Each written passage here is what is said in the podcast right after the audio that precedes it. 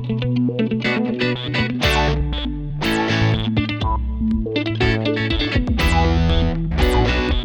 clásico del Cibao lo ganó Cibao FC ante Moca FC en la fase regular de la temporada LDF 2021, con dos ganados seguidos y acumulando cinco goles.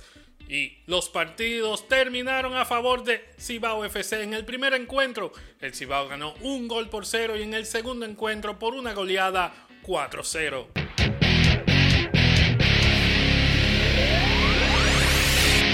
Entre pitos y penal, sabemos de fútbol en el terreno de juego.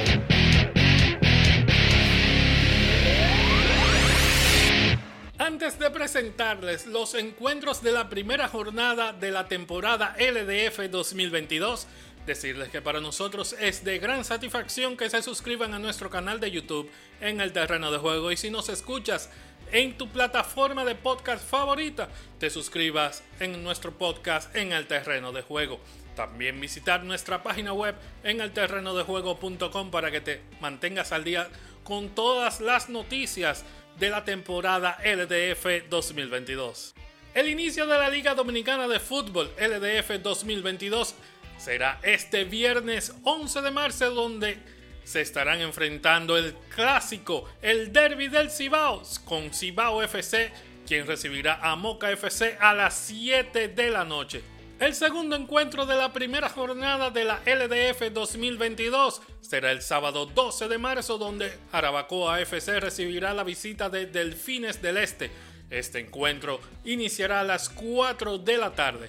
El tercer y cuarto encuentro de esta primera jornada es el domingo 13 de marzo y tendrá a las 4 de la tarde al Atlético Vega Real recibiendo la visita del OIMFC, mientras que en el Estadio Félix Sánchez, el Club Atlético Pantoja y San Cristóbal cerrarán esta primera jornada desde las 6 de la tarde.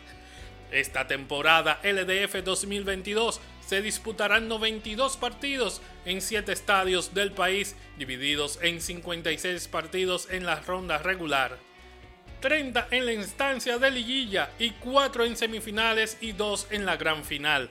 Estos partidos serán celebrados con el formato de ida y vuelta para cada equipo.